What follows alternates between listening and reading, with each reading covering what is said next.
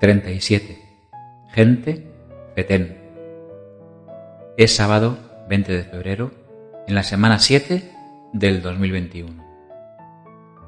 Todo el virus SARS-CoV-2 que está circulando ahora mismo en el mundo cabe en una lata de refresco.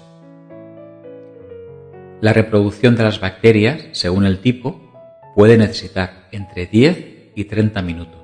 Eso representa el nacimiento de 5.000 millones de bacterias en tan solo 16 horas. No dejo de pensar en la vida bacteriana de mis fermentaciones de chucrut. He descubierto la cuenta de Pepito Estoico en Instagram. Frases estoicas dentro de viñetas. Pepito Estoico en Instagram. Solo hay un camino a la felicidad Despégate de las cosas que no dependen de ti. Aprende lo que decía Nelson Rolilla Mandela. La educación es el arma más potente para cambiar el mundo. Pero pon atención a lo que dejó escrito allá por los años de 1600 un escritor didáctico y filosófico como Baltasar Gracián y Morales el primer paso de la ignorancia es presumir de saber. Aprende de todos, pero no te compares con nadie. Esto es sabiduría popular. La vida pesa si está vacía. De la savia de algunos árboles se obtiene látex para hacer caucho, palabra de origen quechua que significa lágrimas del árbol. Lord Byron dedicó un bello epitafio. Cerca de este lugar reposan los restos de un ser que poseyó la belleza sin la vanidad, la fuerza sin la insolencia, el valor sin la ferocidad y todas las virtudes del hombre sin sus vicios. Este elogio, que constituiría una absurda lisonja si estuviera escrito sobre cenizas humanas, no es más que un justo tributo a la memoria de Botswana, el perro nacido en Newfoundland en mayo de 1803 y que murió en Newstead el 18 de noviembre de 1808.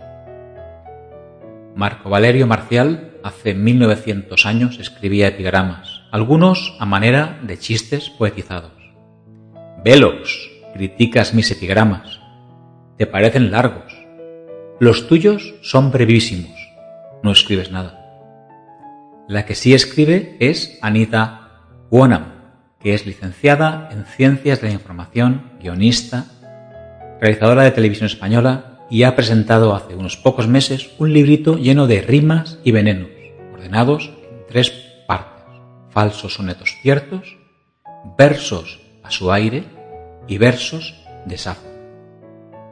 Poesía, cianuro, ardor que apuna nuestras lágrimas aladas, mi llanto, antídoto del alma rota y una. Fuego y bravura de mi amor que avivas, labios que desangran venas que explotan en absurdo desconcierto, azotan mi cordura, que se abre en carne viva. Y unos minutos musicales con una banda fetén fetén en un tanguillo gaditano que pone de manifiesto que nuestra alimentación se corrompe con la industrialización. Hoy gracias al Mercadona, al día y al Covirán. Desayuno con cereales en vez de manteca colora. Que jodienda para la merienda. Un bollicao que no sabía nada. Y de la noche a la mañana nos llegó la modernidad. Ahora somos consumidores que no es ni chicha ni limonada.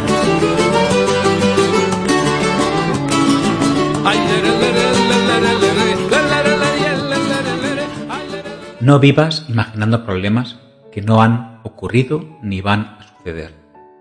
Disfruta del presente. La vida hay que aprovecharla. Elige siempre poner en tu mente lo agradable en lugar de lo desagradable. Cuando aparezca un problema real, entonces simplemente ocúpate de él, pero no te preocupes cuando todo está bien.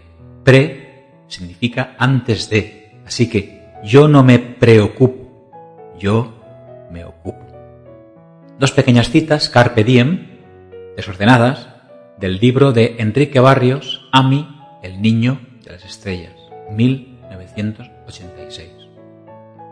No nos atrevemos a muchas cosas porque son difíciles, pero son difíciles porque no nos atrevemos a hacerlas.